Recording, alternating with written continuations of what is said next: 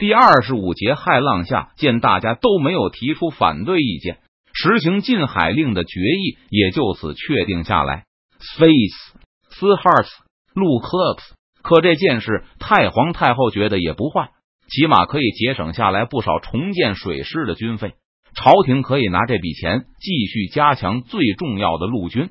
江南官场嚷嚷着要收离金，对此朝廷也找不出反对的借口。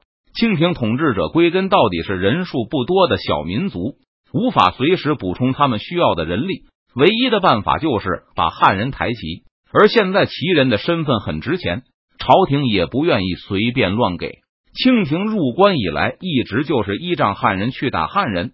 现在朝廷不但无法向湖广两江提供兵力，还要从那里继续征收粮草，所以督府都是眼下用得着的人。至少他们没要求封王，只要江南各省还能向北京供应粮草和赋税，朝廷觉得也只好暂时放权给他们。以微臣之见，当务之急是重建山东和河南的陆营。将来若是东南有井，可以从这两个地方派兵去增援。既然近海以后能节省一部分开支，接下来就要讨论这笔钱应该如何花了。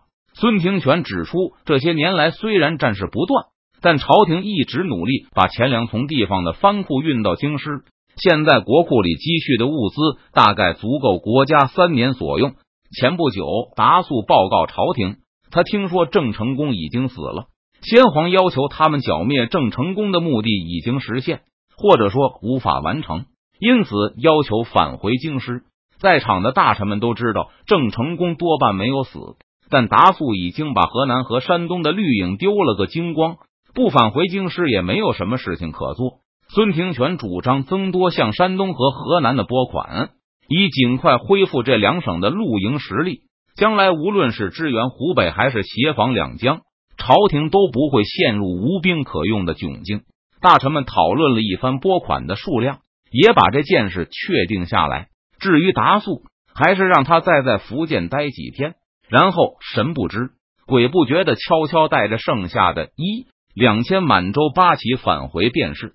还有一件事，大部分简单的问题都处理完毕后，太皇太后终于拿出了最棘手的问题。康亲王他们说应该速派大军进入四川剿灭邓贼，为先帝报仇。你们怎么看？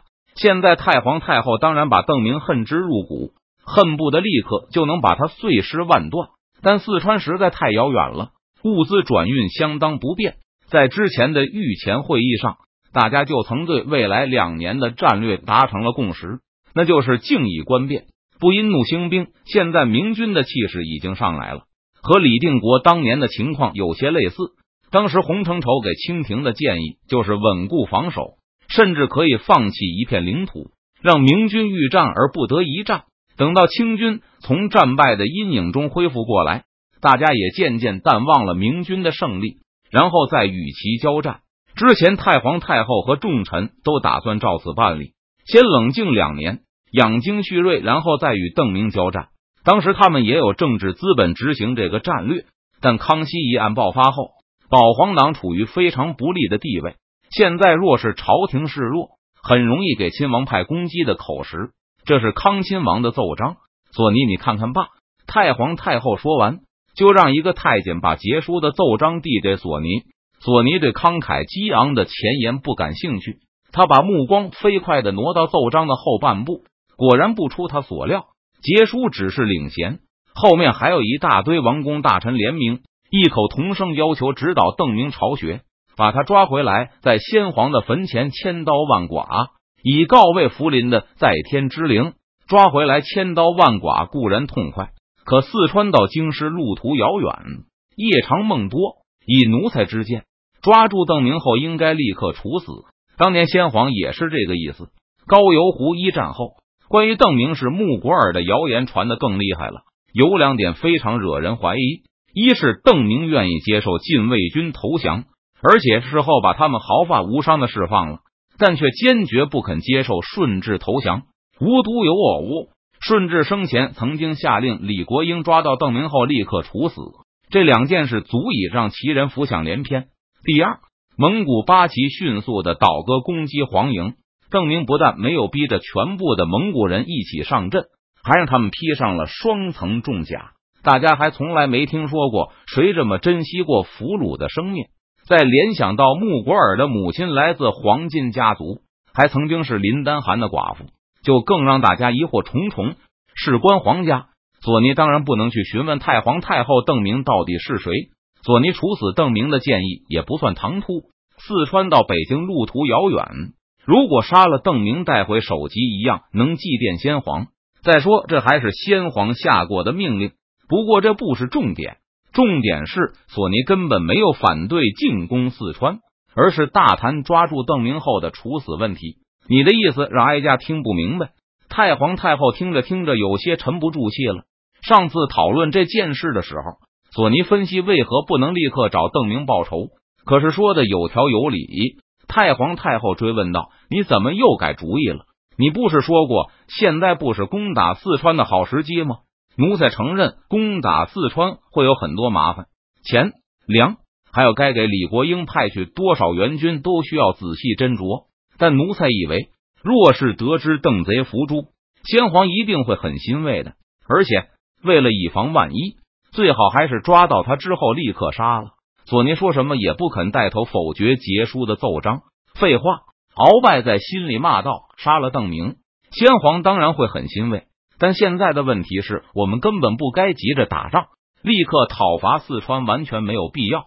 鳌拜曾经私下向顺治询问过邓明的身份，那次他遭到了顺治的痛斥，不但被骂了个狗血喷头，顺治气恨之下还随手抓起身边的棍子把鳌拜抽了一顿。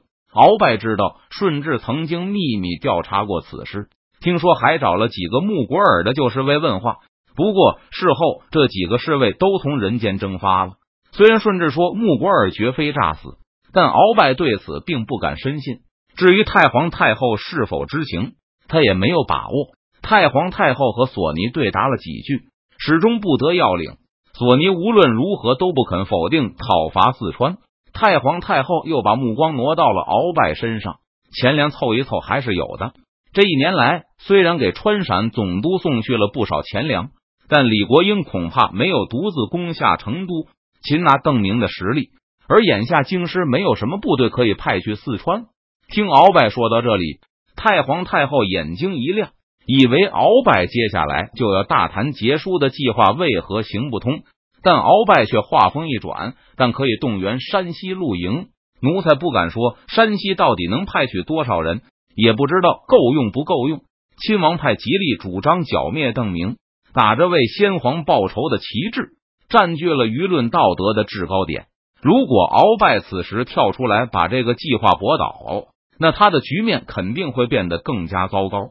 索尼对这个计划死活不肯说一句坏话，鳌拜也不敢。鳌拜轻描淡写的提了提兵力不足的问题，在险恶的局面下还敢这么说，鳌拜认为自己已经对得起太皇太后了。鳌拜已经开了一个头。接下来就要别人帮忙了，现在需要同舟共济，不能让鳌拜一个人背黑锅。他随即把皮球踢给了苏克萨哈，这是一个很好的传球。接下来需要苏克萨哈完成最后的临门一脚。山西的兵力，苏克萨哈很清楚，去年就是他负责检查山西露营军备的。嗯嗯，所有人的目光都集中在苏克萨哈的身上。让他有一种芒刺在背的感觉。山西的兵力是很富裕，至少能够抽调出三万露营去增援川陕总督。随着这话一出口，苏克萨哈就看到鳌拜的眉毛倒竖了起来，双目中喷出了要杀人的凶光。可是山西兵力确实富裕啊！要是我昧着良心说山西没兵，那外面的人还不得把我吃了？苏克萨哈在心里委屈的大叫着。他现在努力躲在索尼和鳌拜背后，不想引起亲王派的注意。现在苏克萨哈要是故意说谎，阻止朝廷给顺治报仇，这是什么性质的行为？又会引起什么样的联想？当然，山西的兵力需要用来防备蒙古人。苏克萨哈扛不住鳌拜射过来的凶光，战战兢兢的说道：“到底蒙古人会不会趁机捣乱？这个奴才以为鄂必龙大人最清楚了。”把球短传给鄂必龙后，苏克萨哈急忙把他低下。刚才鳌拜虽然没有射门，但还是把皮球控制在门线上。而苏克萨哈就有一点替对方解围的意思，球从门线回到了禁区边缘了。苏克萨哈有些惭愧，他在心里默念着：“我尽力了，只要鄂必龙说一声，蒙古人需要提防，山西露营不能轻易调离就行了。”鄂必龙，鄂必龙，太皇太后等了半天，也不见鄂必龙接茬，忍不住叫道：“哀家问你，你怎么说这个？”鄂必龙自问，前面三位辅政大臣都不反对出兵，甚至暗示这个计划可行。他鄂必龙跳出去阻止，给先皇报仇干什么？是存心要跑到最前排给他们三个挡箭吗？奴才以为蒙古人对朝廷忠心耿耿。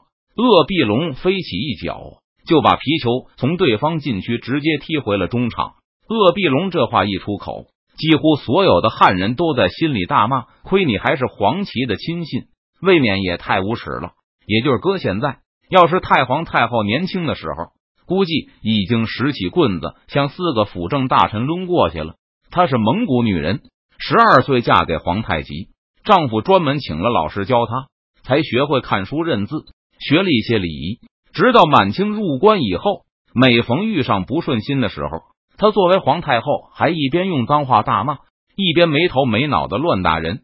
也就是近几年，生活越来越安逸，尤其是当了太皇太后，学会一口一个哀家，生气的时候也能稍微按捺住性子，不至于暴跳如雷的把污言秽语朝大臣们头上甩过去。你们呢？太皇太后满心不高兴的的看向那些汉臣，他很清楚，大臣们谁都不想背黑锅。希望能由太皇太后一言而决，把康亲王的奏章给否决了。可太皇太后也有难处啊！谣言不仅仅光说邓明是穆国尔，还有风声说邓明是太皇太后与睿亲王的种子。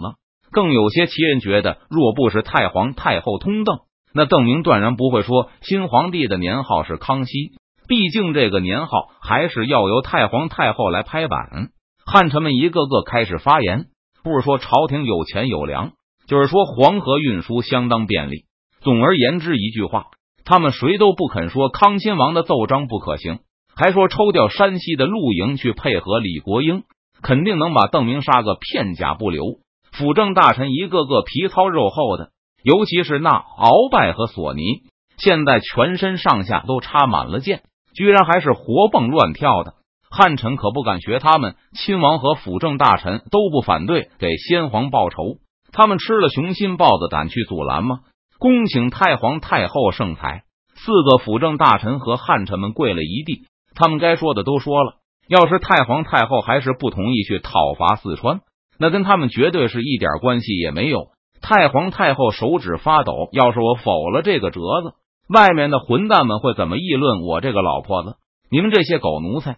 太皇太后再也忍不住了，从座位上站起来，急指大骂道：“害死了亲生儿子，还要一意孤行，阻拦你们这帮忠臣去给先皇报仇吗？”太皇太后息怒，见太皇太后动了真怒，御前会议上的人急忙伏在地上拼命的磕头。息怒什么息怒？世上没有不透风的墙。听人报告了外面流传的种种小道消息后。太皇太后一怒之下，差点没当场背过气去。这帮没用的东西，也不知道是哪一个人把消息泄露出去的，怎么就让邓明得知了皇帝的行踪和新皇帝的年号，害死了他的亲生儿子？现在大臣们一个个吞吞吐吐的，不肯说实话，居然还要他来背黑锅。这黑锅你们不愿意背，那老娘就愿意背吗？索尼、鳌拜、苏克萨哈、鄂必龙，打吧！去打四川，老娘也同意。这个折子准了。